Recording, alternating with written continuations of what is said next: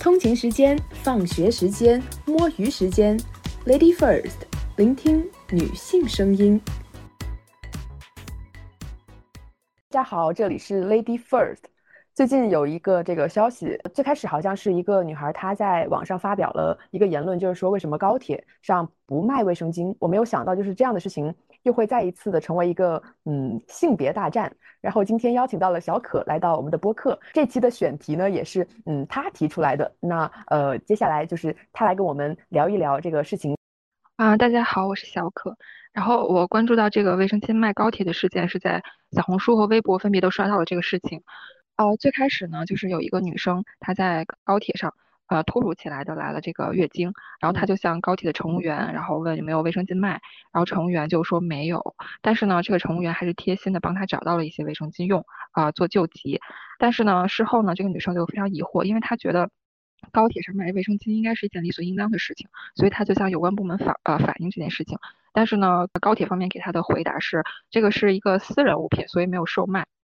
然后呢，这件事情就在呃互联网上引起了非常大的讨论，然后进而也让我关注到这件事情。当时就是你看到这件事儿，然后你就马上就分享给我嘛。然后我当时看的时候也特别的生气，就是我觉得当时其实高铁上就是这些乘务员他们这个做法其实还是蛮不错的。然后他发到这个网上，嗯，去向这个有关部门反映，有关部门的就是这些人员给出来的那个反应，并不是嗯就是理想中的那种回应。然后后来就特别多的那种微博上就是很多那些。男性的大 V，然后就嗯发表了一些真的 让人很生气的那些言论，然后我就越看越生气。对我也是在就是为我之所以对这件事情非常生气，其实并不单单只是呃地铁高铁方面的这个回答，其实主要是在互联网上这些所谓的男性大 V 他们的一些嗯评论和一些言论，就是主要是他们觉得呃高铁上。就是不应该售卖卫生巾，认为说女生，呃，要求高铁上卖卫生巾是一件巨婴行为，就是他认为女生应该，就是因他他们是认为这个月经它是就是是有一定那个规律的，就是所以说你应该提前准备，如果你没有准备是你自己的责任，呃，你不应该麻烦高铁，如果你让高铁卖卫生巾，这是一件侵犯他们权益的事情，也是一件呃，怎么说呢，就是。要一些呃额外权利的一件事情，嗯，就是你不能这样，因为如果你如如果女性要求高铁上卖卫生巾，可能会说，呃，那呃心脏病人会不会要要求高铁卖速效救心丸？那那那些宗教呃信有宗教信仰的人可不可以要求呃高铁上备一些，比如说祷告室啊、祈祷室啊之类的？就是那那妈妈会不会要求呃高铁上卖婴儿纸尿裤？就是可能会引起一些连连锁反应，所以他们认为女性不应该做过多的要求。然后我是对这件事情感到非常生气，所以就是进而引起了这个讨论，然后就是想要来聊一聊这个事情。是的，嗯，就是我我也主要就是对这些言论生气，因为我看到就是发表这些言论的大部分都是一些呃比较有影响力，有那么最少也有几十万粉丝，然后最多的话能有呃七百多万粉丝这样的这种大 V，然后他们的影响力是非常大的，并且他们可能在呃很大的程度上能够影响很多男性的判断，然后我就觉得嗯真的是。我觉得作为一个大 V 吧，就说话真的得要负责任。然后刚刚你说的那个，嗯，就是你说的那个那个宗教啊那些东西，然后就是我也就看到了那一条，就是我发现就是，嗯，我在看那一条的时候，我觉得他就是在套娃，他就是将女性女性的这样女性这个群体等同于他们口中那些弱势群体以及那些个别群体那些特殊群体，其实主要就是弱势群体。那在他们眼里看来，就是不管你是信仰宗教，还是你是性少数的群体，还是你是女性，只要你，你是你是这样的群体，那么你就跟他们主流群体，主流群体就是男性，就是他们那群大 V，他们那群男性共同体。就除此之外，你们这些人，你们就不应该要去，嗯，去要更多的特权，因为，因为这个高铁上没有卖啤酒，也不能卖烟，哎，我们都没有卖这种所谓的打上引号的这种男。那你凭什么要求，呃，为你这样一个弱势群体去开设一个这样的，嗯，女性用品呢？对，就是首先，我觉得他们所有的这些言论其实都非常好的去反驳，因为，呃，如果照他们这样的说法，那你为，那你明知道你要坐十个小时的高铁，那你为什么不提前准备饭？为什么高铁要为你备饭呢？就他们可能认为卫生巾是一个呃需求量很少的事情，就是可能没有多少人买，然后又觉得可能会麻烦这个高铁部门，然后可能会造成这个浪费，可能卫生巾过期了都可能没有人买，然后或者是他们甚至有人特别离谱的，就是说那女性会不会要求卫生巾的品牌啊？会不会说卫生巾如果对对对用了过敏，会不会赖上这个高铁部门？我想说，就是所有的他们这些都可以用买饭来，就是买饭呃为什么高铁卖饭这个事情去反驳？因为。其实你卖饭同样可能会造成食物可能食物中毒啊，或者是食物呃卖不出去啊，然后。同样也可能会造成浪费，甚至因为食物的保质期比呃卫生巾短的多得多，食物可能一天就坏了，但是呃卫生巾可能保质期它是三年，对吧？而且还有一点我认为非常可笑，就是这些男大 V 他们认为呃女性要求卖卫生巾是一个，比如说女性哺乳或者是宗教信有宗教信仰的人祷告一样的一个特殊一个特殊事件，或者是一个呃个别性事件。就是其实对于女性来说，每个月都要都有月经，对于大部分女性来说，这是一件可以说是日常。对，就是非常正常和天经地义的事情。这件事情，女女性有月经需要大姨妈巾，这件事情就和我们每天吃饭，呃，吃饭然后看病，呃，生病要看病一样正常。就是可能我们不是每天都有月经，但是这是一件，嗯，对于女性来说是一件，嗯。非常 normal 的事情，但是对于这些男性来说，因为他们没有月经，所以他们就认为这件事情是一个嗯个别事件或者少数事件，或者是一个弱弱势群体事件，所以我觉得他们会把天然的把自己当做主流，把女性的需求当做弱势群体。我觉得就是这这是这是男性或者是男权思维的一种嗯霸权，一种非常嗯狭隘、非常自私的一种想法和行为。是的，嗯。我觉得对，就是因为我看到有一个人说，他说，呃，就是在高铁上来月经，它是一个意外，月经它可能会意外的来，但它绝对不是一个意外。就是，嗯，我们女性大概是从十几岁，然后会跟这个月经每个月就是朝夕相伴三三天或者是七天，就是每个人周期不太一样，但是每个人都有这样的经历，并且我们要一直持续到可能要与它相伴四十年左右，三四五十年这种情况都有。然后我觉得。对，这对于我们来说，这就是一个非常，嗯，平常的事情，这绝对不是一个意外。然后你刚刚说到，就是买高铁上买饭这件事情，我觉得特别有意思，因为高铁上哦，就会有人说，就说你为什么就是你知道你要来月经了，呃，你不提前准备好。首先我想说的是，不是每个人在来月经之前都有这种月经要来的这种感觉，也不是每一个人这种周期都是非常准的，提前几天或者是推迟几天，或者是有时候提前一个月啊，提前半个月，推迟半个月这种可能都是有的。然后另外一个就是，嗯，高铁是一个嗯封闭的这种公共空间，嗯，在这种封闭的公共空间里面，就是如果说没有这样对于女性来说必备品的这种呃储备，那么对于女性，嗯，确实就可能不是那么的友好。如果说我不是在这样一个封闭的这种公共区间里面，呃，而是在一个比较开放的，比如说呃我我在街上去逛街，那么我我逛街的时候，我随时随地可以买到卫生巾，那么这当然就不是一个问题。那在这种封闭空间里面，为女性提供这样的需求，怎么了呢？然后，然后我我还看到，就是有恶臭男说，他说你让卫生巾和呃零食和这种呃饭摆在一起嘛？我心想，在这些人脑子里，就他们觉得卫生巾这个这个东西，或者说它的象征符，它所代表的女性每个月就是流出来的鲜血都是非常肮脏的。但实际上到底是什么脏呢？经血是非常干净的。那么到底是什么脏呢？那只有可能是他的脑子脏。对，主要是卫生巾它没有打开使用过，其实它就是相当于卫生纸嘛。那你盒饭可以跟卫生纸一起买吗？如果可以一起卖的话，那卫生巾为什么不可以呢？嗯，我觉得就是我在去分析，我在看这些大 V 的这些发言的时候，我感觉他们有那种，他们有一个共性，就是有那种男性天生自带的那种傲慢，那种高高在上，那种对于女性那种不屑一顾、那种轻视的那种态度。对，而且而且我其实我觉得很疑惑的一点就是，其实高铁卖卫生巾这件事情，对于男性来说，其实它完全不是一件困扰，就是这个并不是侵犯男性权利，或者是让让男性让渡权利这件事情。其实卖卫生巾事情跟男性根本一点关系都没有，你可以你可以不买，就是你不用，你完全不买，他也不会说因为卖了卫生巾就不会给你卖盒饭，不会给你卖饮料，就是它其实是完全可以并行的一件事情。可就是我我我本来以为，如果有人提出异议，可能是铁路部门他们觉得麻烦啊，或者他们有其他的考量。但其实这件事情反而是那些男大 V 来跳脚，我就觉得很可笑。就是就是在一件完全没有侵犯男性权益的事情上，他们竟然都已经如此着急，就可见他们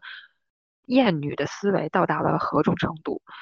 我是不是很理解这种这种行为的？嗯，然后我今天想到就是说。嗯，假如我们今天不谈这件事，我们换一个说法，哎，一个男的他在网上问，为什么你们不卖啤酒呀？然后，哎，会不会底下就有这些男的就说，对呀，为什么不卖啤酒呀？然后会不会有这种截然相反的态度？那肯定是啊，就是，嗯，其实我觉得卖啤酒啊，甚至可能，嗯，可能是有些男男性他们觉得为什么不能在高铁上设置抽烟区啊之类的？我觉得，嗯，他们可能就是他们会把。自己的利益或者自己习以为常的事情当做一件正常的事情，把别人女性，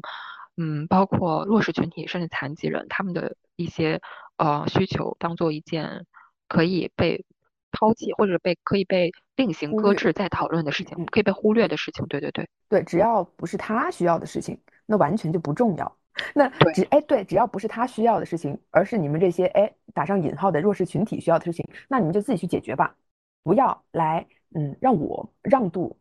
让我来让渡我的权益，为你们服务，那我绝对不可以。然后他们还在那诡辩，你知道吗？他们就说，哎，说这个，嗯，可能是高铁考虑到什么，呃，可能这个卫生巾在网上可能，哦呸，这个卫生巾可能在高铁上没有人买，或者是，嗯，因为这个高铁它可能卫生巾无法盈利，所以它，嗯，所以它不卖。我就心想，对，嗯。你扯犊子呢！我心想，卫生巾首先它的成本能有多高呀？它作为一个这种呃，可能都不是纯棉的这种这种制品，它的成本 能有多高呢？嗯，对，就是他们可能总就他们其实各种诡辩的思维，还是一我觉得还是出于他们在厌女。就是这个，其实完全，你你高铁其实卖的很多那种八宝粥啊什么的，或者是一些任何东西，它都有可能过期，就是都有可能出现跟卫生巾一样的情况。他们所有的担心、所有的诡辩，你都可以用任何在高铁上卖到的东西去反驳。而且其实现在高铁已经很发达了，它现在其实已经发展到说我可以在列车上点麦当劳、肯德基，然后对点外卖，然后到站，然后给你送到站上，就是到站之后你去取，已经高级到这种程度了。和而卖一个小小的卫生巾，我也不懂是到底。需要劳烦到什么什么什么有关部门的利益，需要让渡到什么程度才能满足这么一点小小小小的要求？而且我认为高铁部门的回应，他说的是这个是私人物品，其实还是涉及到一个月经羞耻的问题。对对对，不然的话，其实要实现高铁要实现卖卫生巾是非常简单的一件事。我我觉得以现在。国内的这个外卖产业和这种物流产业之发达，就是完全不是一件需要担心的事情。在硬件条件上，我觉得完全还是观念性的问题。是的，对我就是他说这个卫生巾是私人物品，我就觉得，嗯，它难道不是一个日常必备用品吗？小玩具那些，呃，才叫私人用品吧？对啊，我觉得它就是一个商品嘛，它就是跟卫生纸一样，就是对，嗯，你在高铁上你总是要上厕所的，不管你再怎么说，我提前。排空我这个排空我的在排空去厕所排空，然后我可能去嗯不喝不吃，然后那你你肯定也是避免不了上厕所的。我觉得卫生巾也一样，它就是一个嗯呃日常的，就是很正常的一件事情，你就正常的和卫生纸一样卖就好了呀，嗯就没有什么大不了的。但是我就是不太明白他们这种已经到二零二二年还有这种月经羞耻的行为，嗯，我觉得是不太符合现在人们的就是人们的思想吧，嗯。就我刚刚想到，就我们可以把这种，就是我们在如果说我们在外面突然哎感觉到自己呃下体有一股暖流要要流出来了，这个时候我们如果说没有带这个卫生巾，我们那种恐慌的程度，我觉得就等同于呃有一些呃男性啊，就是没有带纸，然后他非要上厕所了，他感觉他要绷不住了，他感觉他马上就要飞流直下三千尺了，这种恐慌程度，我觉得我觉得每个人在外面可能都会有吧，但是为什么为什么就是月经他们他们就说呃你这种恐慌你自己可以解决。嗯嗯，对，其实就是月经就和你突然拉肚子，然后突然就是大小便着急这件事情其实是差不多，甚至还要更严重。因为你小便的话，你还是可以憋一憋的嘛，对吧？就是，但是你月经你是憋不住的，这是没有办法的事情，对吧？我之前，然后你，嗯，然后你小便，你说我，比如说我有急事，我我要，嗯，不方便，那我可能不喝水，我我一天不喝水，我可能哎就能减少这个小便的次数，但是你。就月经没办法，你不可能说，除非你推迟吃吃药推迟，但这种事情没有必要，它很伤害身体，对吧？就是很少人会这么去做，所以我觉得就是，就可能就是因为男性他不来月经，所以他没有办法体会，他用他狭隘的，然后比较嗯，甚至说是单纯的吧，因为我觉得有些男生他可能就是没有这个知识，因为他没有地方去获取这些知识，他可能嗯，比如说有些男生他可能。嗯，因为因为不可能有男生的妈妈就是告诉，就很少有男生的妈妈会去告诉男生女生来月经是怎么回事吧？就是然后学校也不教的话，其实有些男生他确实也很少能去获取这些知识，所以就是就是凭借这些男性他们狭隘的，有些人是故意的这种狭隘，然后有些人是真的缺少这些知识，所以他们很难去理解女性的这方面的需求。我觉得反正就是嗯很奇怪。是的，我觉得就是我们可以顺势就聊到。直接聊到这个月经羞耻了。月经羞耻，呃，为什么会造就就是我们女孩就是在成长的过程中，我感觉大部分百分之九十五的人，都会有一段时期对于月经，嗯，都是难以启齿，并且对于卫生巾都是啊总是要藏着掖着的。对，就是我，我想是不是可以聊一聊我们在生长，因为我们都是女生嘛，然后就是聊一聊我们在生长过程中，就是所遇到的一些呃月经羞耻啊，或者是这种难以启齿啊的这些经历。我在小学的时候，其实我家里人有跟我说，但是他们不会直接说月经、卫生巾，他们可能会用一些，嗯，女生就会来事儿了，然后女生就会有例假了，然后你要怎么怎么样，怎么怎么样。就是他们会告诉你女生有这件事情，但他们在描述这件事情的时候，其实就不太会用到非常直白的月经啊、卫生巾啊这种词汇，他们会用，嗯，甚至说大姨妈这种词，包括我们现在也经常会用大姨妈这种词，对，来代称这件事情。然后呢，当你当我开始初中的时候来月经的时候，其实那个时候就是也是属于青春期的时候嘛，然后班里女生其实都会对拿卫生巾出来这件事情非常的嗯避讳，嗯，就是大家默认是不会。嗯，这种直接的拿卫生巾出来，一定要是包一个小包。就是那个时候，我我想我上小学，我上初中的时候非常流行网上卖那种呃非常漂亮的，就是那种布的包，然后它就是用来装卫生巾的。然后就是有些女生，甚至我自己也会买过这种东西，就是我把卫生巾放在那里。但是你要知道，就是那个的容量它是有限的，因为你来月经的时候，你尤其是点呃，就是反正就是可能第二天、第三天它会非常的多，你那个包是装不了那么多的。就是它的容量有限，你还是要拿一大包卫生巾去学校。嗯，然后这个时候呢，可能就面临到你如何换卫生巾，课间如何拿出卫生巾来，包括可能有些女生把卫生巾放兜里，不小心露出一个角，甚至是跑着跑着掉掉在了地上。然后甚至是有些男生，就是你知道那种高中小男生，有时候非常欠，他们可能会翻你的包，或者是看你的包露出卫生巾来，然后就会嘲笑你。嗯，然后私下窃窃私语。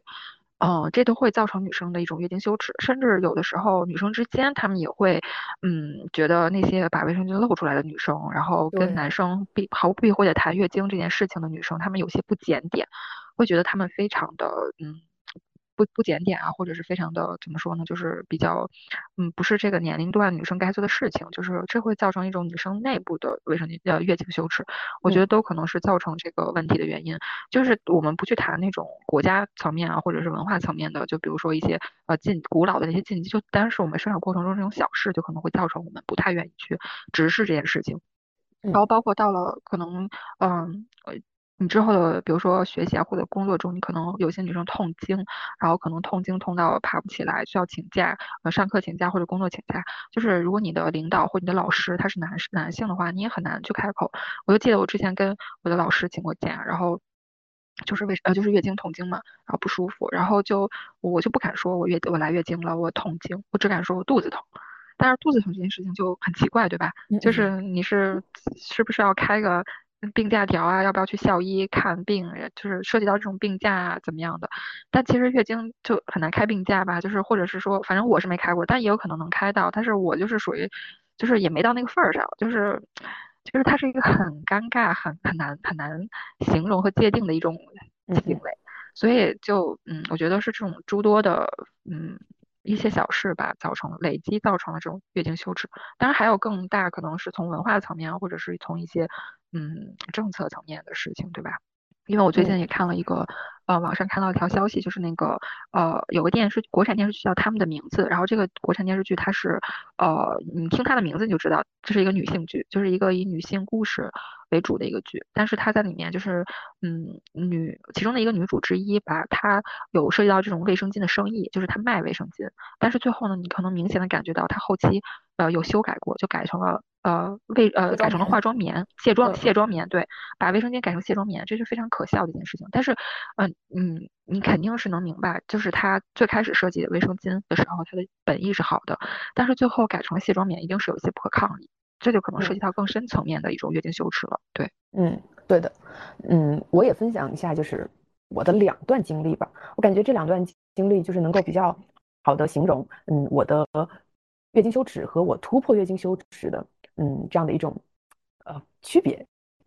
就一段是我高中的时候，一段是我初中的时候。初中初中的时候呢，就是那个时候深陷这种月经羞耻。刚刚你说的就是，哎，怎样去，就是来月经的时候，怎样在课间，哎，去换一个卫生巾。这个时候我，我其实我回忆了一下，就刚刚我脑海中就好像当时就是，哎，首先要观察一下这个周围的这个环境，哎，有没有人在看我？没有人看我的话，我就以迅雷不及掩耳盗铃之势，赶紧把这个卫生巾抽出来，拿出来放到我的兜里，然后。我觉得这个画面现在想起来真的很搞笑。然后有时候呢，就是因为女孩上厕所很喜欢一起去嘛，然后就还会有可能有我的朋友在旁边给我望风，现在真的很搞笑。然后，然后这样才能够哎顺利的、安全的哎拿上这个卫生巾，不被人发现的、静悄悄的，尤其是不被男生发现的，这样嗯才能够做到这样的这样安全。然后嗯。我高中哦，我初中的时候就有一段时间嘛，就是我的卫生巾经常掉出来，可能是因为我那个校服的那个兜太浅了，然后呃掉出来的时候就被男生发现了，他们就会就是拿拿起来，哎，就是用两个手指拎起来，然后在班上乱扔，然后扔来扔去，扔来扔去，就比几个比较调皮的男孩，他们就会哎互相扔来扔去，然后就这个这个卫生巾就会在就环游全班，就会在整个全班都会跑一跑一圈，然后然后他们他们在进行这些活动之后。又会开始推测，哎，这是谁的？这是谁的卫生巾？但是那个时候，我从来不敢说那就是我的卫生巾，我也从来不不会说，我就每次就把头埋埋的低低的，哎，永远不要注意到我，绝对不是在我这里发现的，绝对不是我的。因为如果我被发现了，我好像就会感觉受到所有人的嘲笑，不仅是男生的嘲笑，还有女生的嘲笑，就像你刚刚说的。然后我当时嗯特别不懂事儿的时候，哎，我我觉得我自己也加入到了这样这场不断的深化月经羞耻的这样的一场。战役里面，就当时特别不懂事儿，就把那个月月经撕开了，然后贴到一个男孩的背后，然后他就被嘲笑了，你知道吗？他就被嘲笑的，然后他满脸通红，然后就然后就他气得要死，他那天感觉感觉他真的很想揍我一顿，然 后感觉就是首先我我这个本意一定不是什么非常光明正大的啊，一定不是什么好意，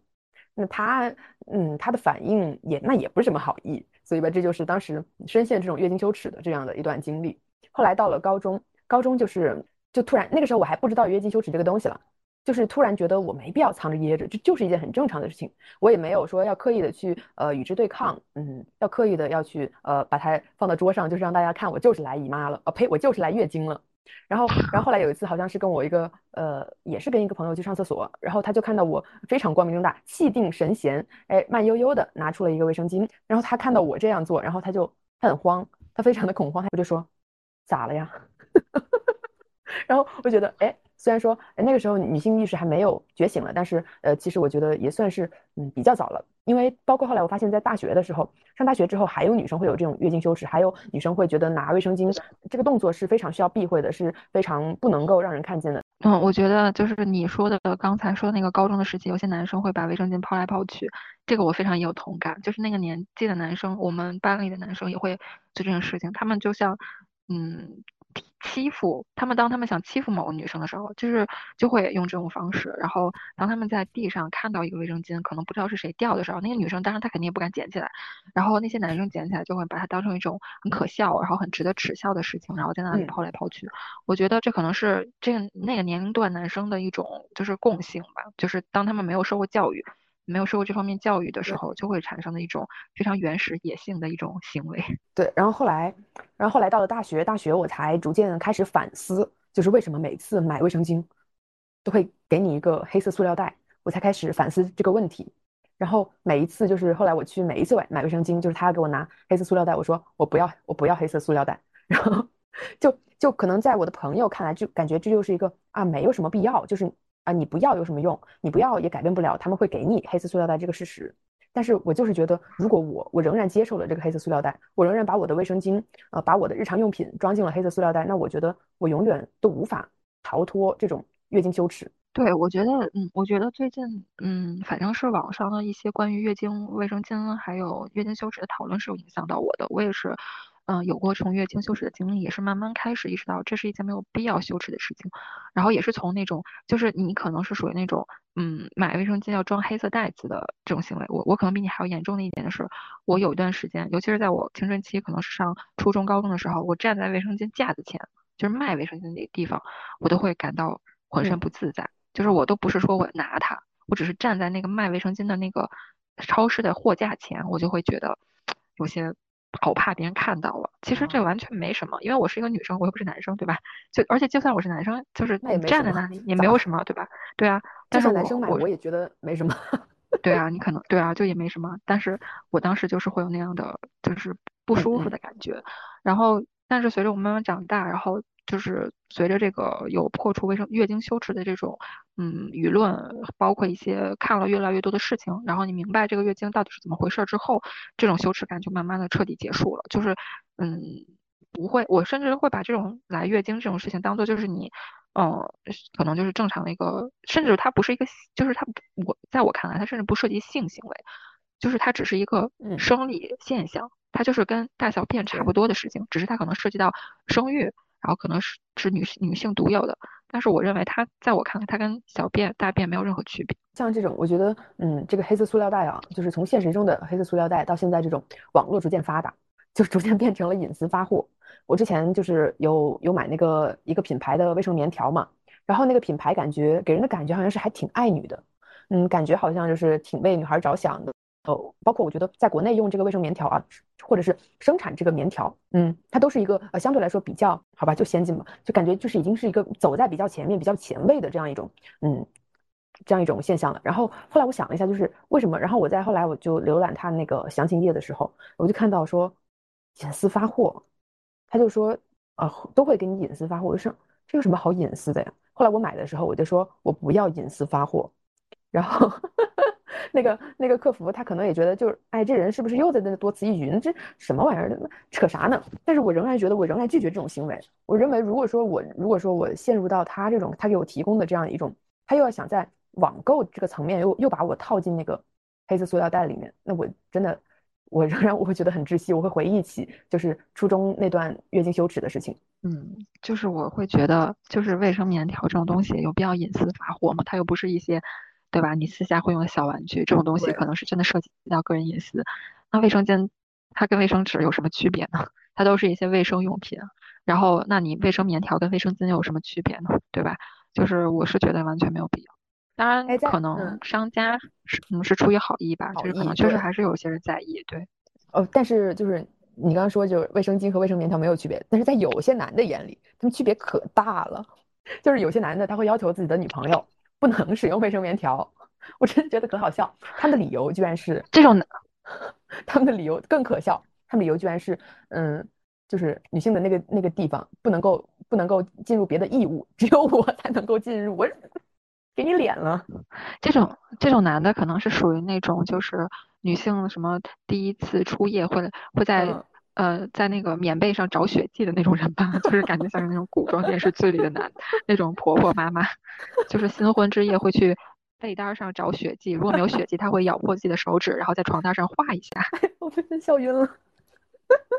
哎，然后就聊到这个两性之间这个卫生巾这个议题啊，短视频就是之前嘛，前几年就有段时间突然。涌现出来一堆人，哎，展示自己的这个男朋友对自己有多好，就是哎，去就是有多么贴心啊！自己大姨妈的时候，哎，不仅还煮那个红糖水，哎，还给他就是去买卫生巾，然后大肆的去渲染，就是男孩男孩给自己买卫生巾就是一种爱你的象征，那是不是有病啊？我靠！我我就是觉得就是在过度解读这种情况，就其实比如说你你你在厕所拉肚子，然后你家突然没有卫生纸了，然后你男朋友就帮你买买卫生纸，这这是一件什么？什么有多爱你的行为吗？这不就是一件很正常的事情吗？就是就是没有必要去过度的解读这种行为，就把它看作是一种正平常的行为就好。不然的话，它很可能会引发一些反效果，对吧？我是这样觉得的。因为关于卫生巾这个事情，其实在高铁这个事件之前已经引过有过很多讨论了，包括之前有一个嗯网子网上有个帖子，就是大概说。嗯，散装卫生巾的事情。哦，其实当当时是我关注到这个网络上关于卫生巾舆舆论的，嗯，大概是第二波或是第一波的讨论，因为还有一波就是关于在疫情期间，嗯，给那个女护士、女医护嗯缺少卫生巾，然后但是就是被忽视的这件事情，就是很多人觉得，哎呀，你现在口罩还用不上呢，吃饭吃喝还不能解决呢，你就是你不要再要求这种更加过分的事情，就是你要先解决这个基本的吃喝和防疫问题。但是他们忽视了，其实对于女性来说，卫生巾、月经、卫生巾同样是跟吃饭、跟防疫同样重要的事情，因为你不可能说我一就是我没有卫生巾的话，我这个东西我这个月经就会流到哪儿都是，那我怎么办，对吧？它是一件非常。尴尬影响你的事情，甚至会影响你健康的事情。我觉得这是可能是第一步讨论，然后第二步讨论就是关于散装卫生巾的事情。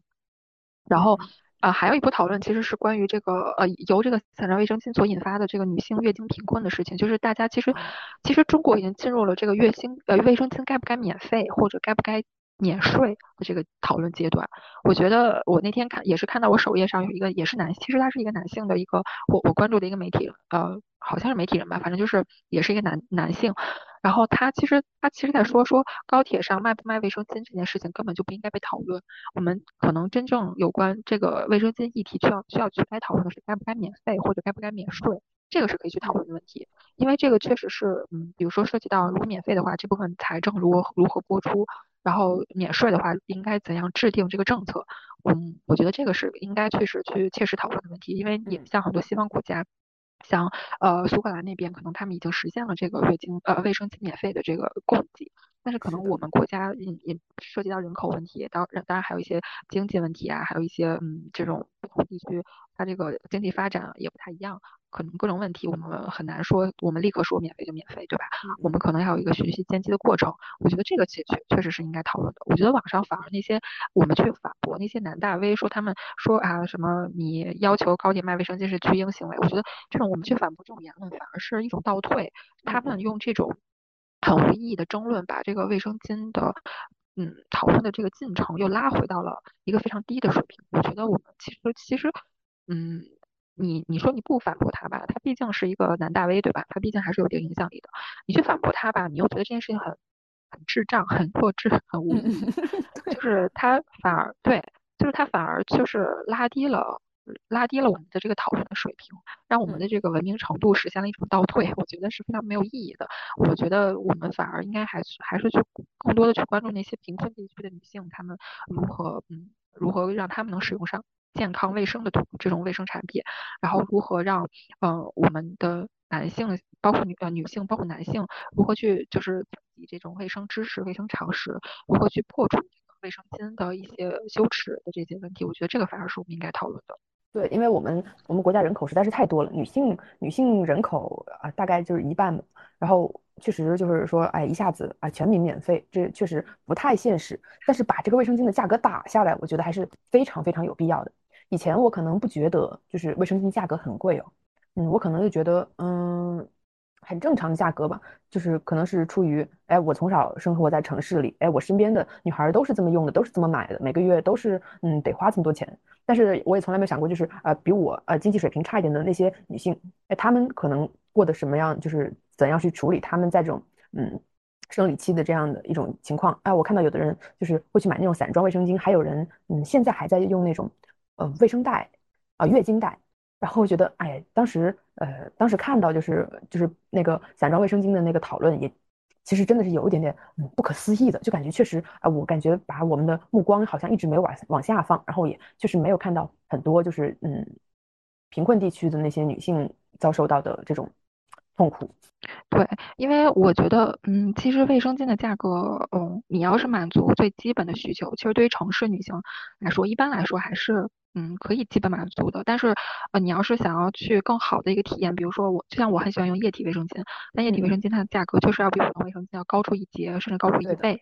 然后，嗯，对，然后如果像是我们平常在超市里到的这些产品，其实对于农村啊、山区的这些女性，确实是一种奢侈了。然后，嗯。但是其实你要去思考说，这个价格它是不是应该让女性承担？是不是应该作为一种福利政策，呃，给予这个女性可以有更低的价格买到卫生巾的这个嗯政策吧？嗯，因为我我的体验是因为我在其他国家买过卫生巾嘛，我觉得国内的这个卫生巾价格确实嗯不算便宜，就是哪怕是我们在超市里看到那些正，比如说像苏菲啊，呃，就是一些卫生巾品牌吧，我觉得也不算是便宜，确实不算便宜。哪怕是一些国产卫生巾，因为那天你也发给我一个呃链接嘛，他有提到这个国货卫生巾的问题。其实，嗯，我也有查到，其实像嗯一些品牌，就是一些我们常见的品牌，它也是国货卫生巾，但它依旧不便宜，就是也也是价格可能维持在十元十元以上，这个或者是十元左右这个上下浮动的这个水平吧，我觉得是。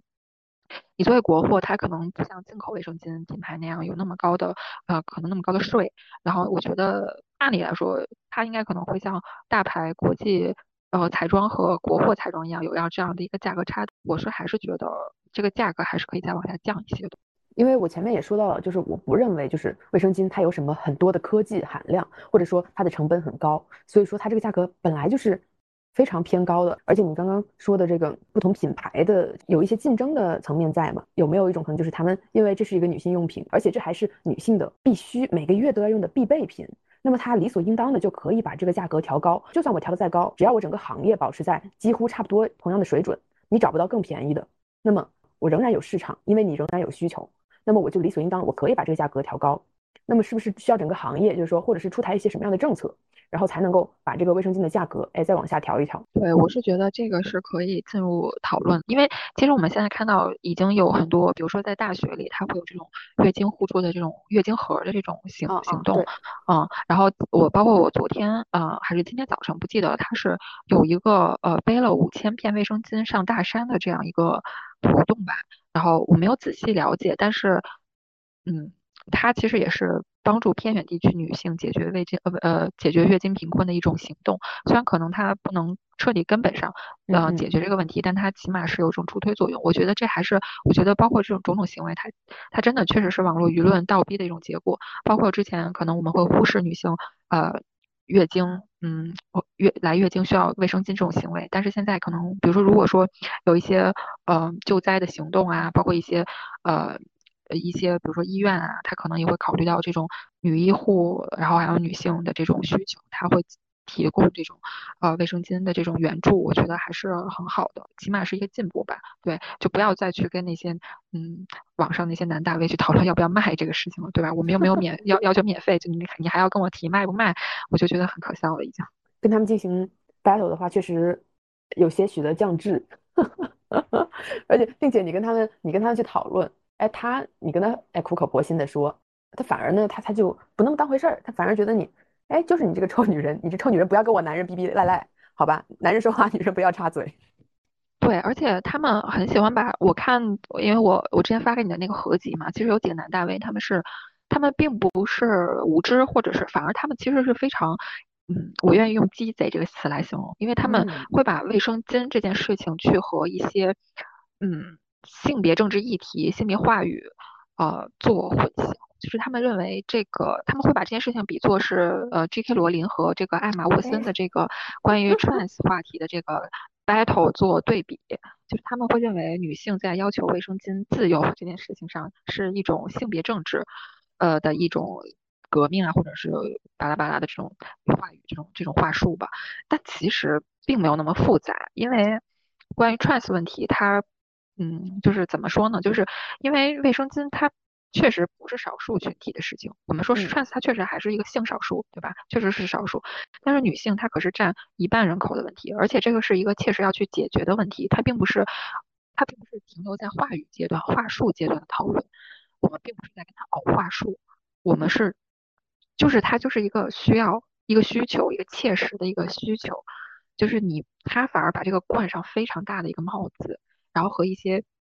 西方性别政治话语联系在一起，这明显就是在歪曲这种行为，甚至是在污名化，用这种一些敏感的、不可言说的一些问题扣扣帽子给这个女性的这种最基础、最基本的生理需求。我是觉得他非常的鸡贼，并且非常的恶意，就是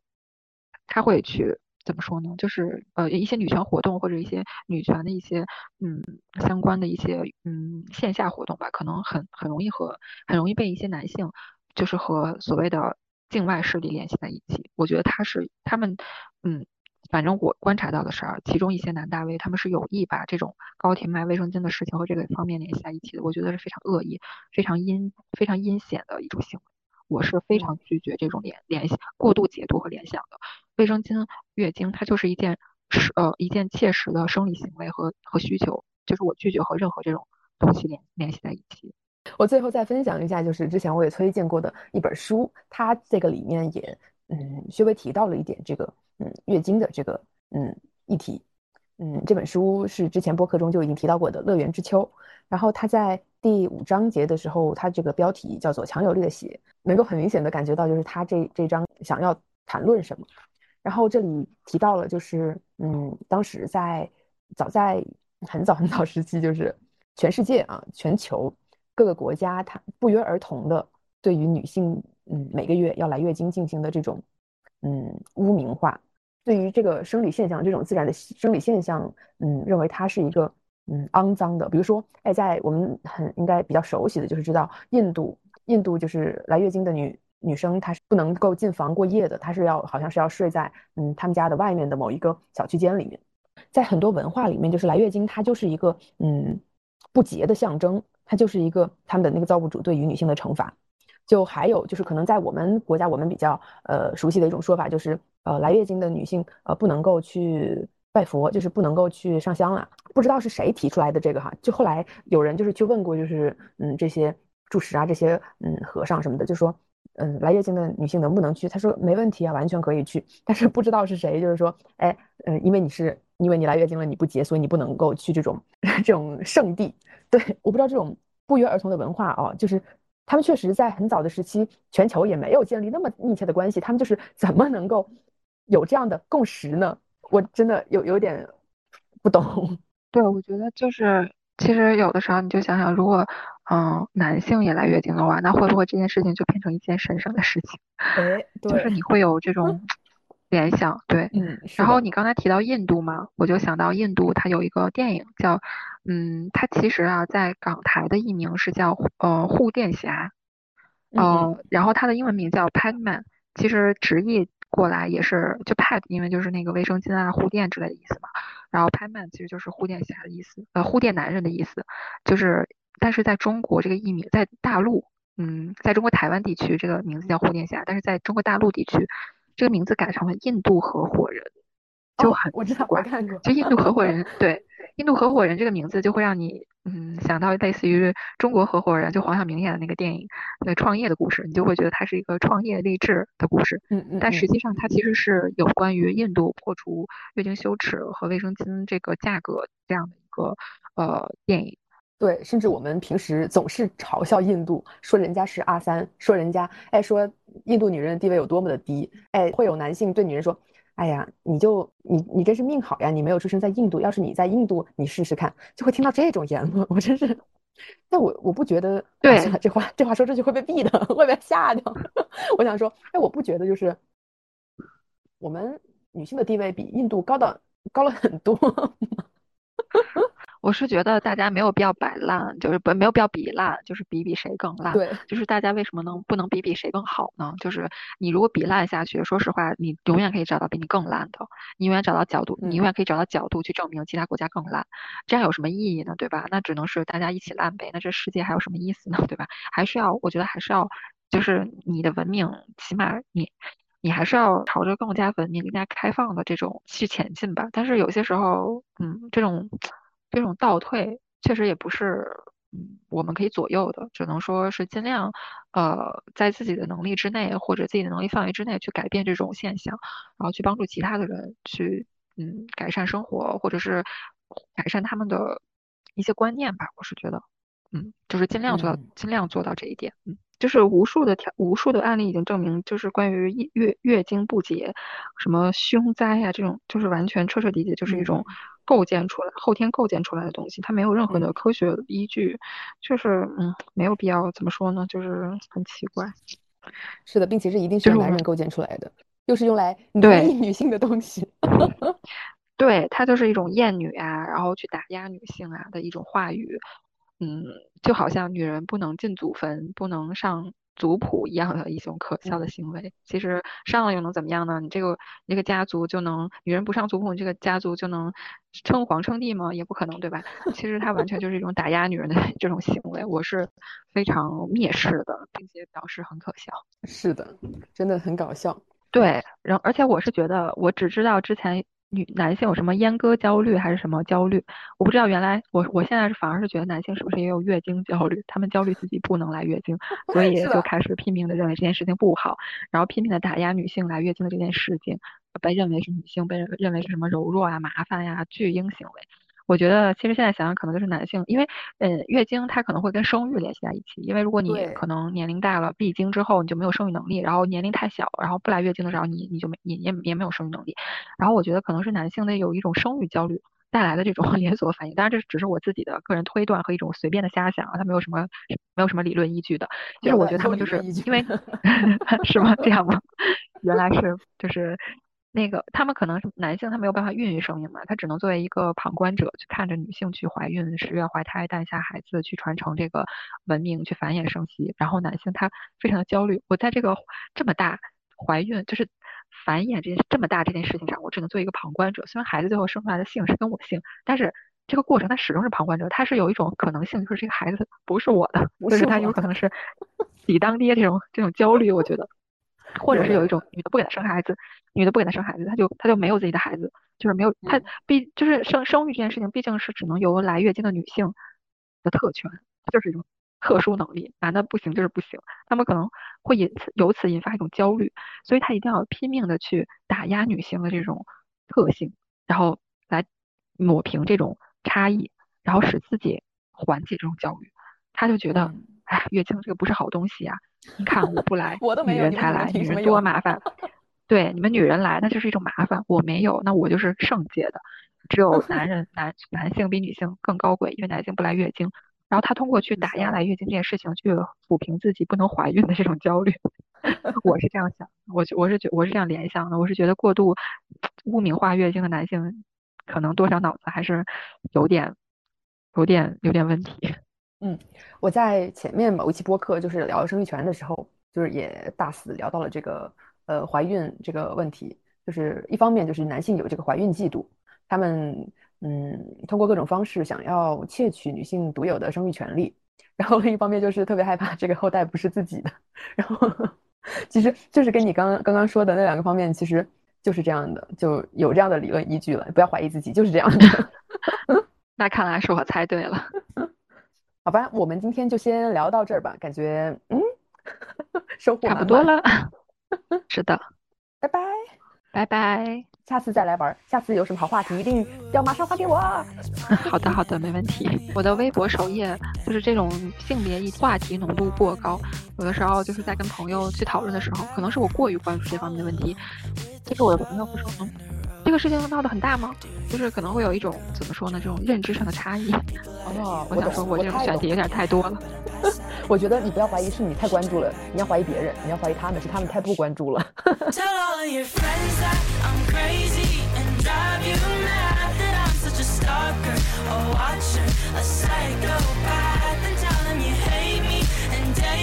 Me just for laughs,